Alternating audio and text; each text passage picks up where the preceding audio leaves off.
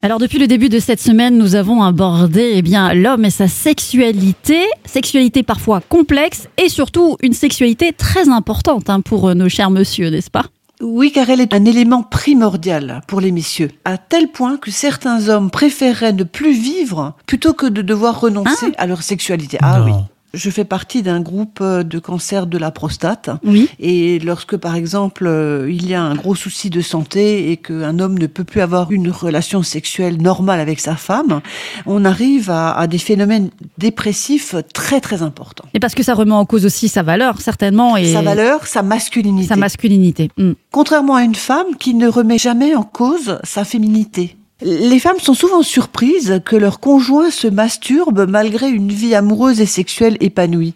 Alors elles se posent la question est-ce qu'il euh, ne les aime pas? Est-ce qu'il ne les désire plus? Etc.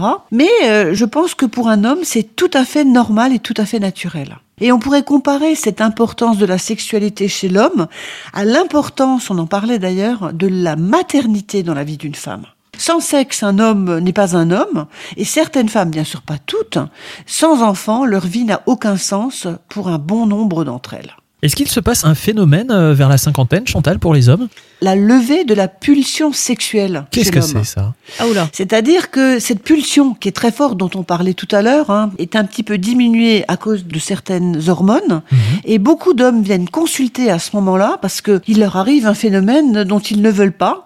Et cette période peut être bien ou mal vécue. Elle peut être bien vécue si l'homme a eu certains déboires parce qu'il a été infidèle, parce que il a beaucoup été obligé de solliciter de même d'autres femmes que la sienne, tellement il avait une pulsion sexuelle forte. Et d'autres le vivent très mal parce qu'ils disent, écoutez, avant, j'avais une érection quand je voyais passer une jolie fille, et là, je n'ai plus rien. La semaine prochaine, Chantal, on parle des idées reçues sur la sexualité. D'ici là, on vous souhaite un bon week-end.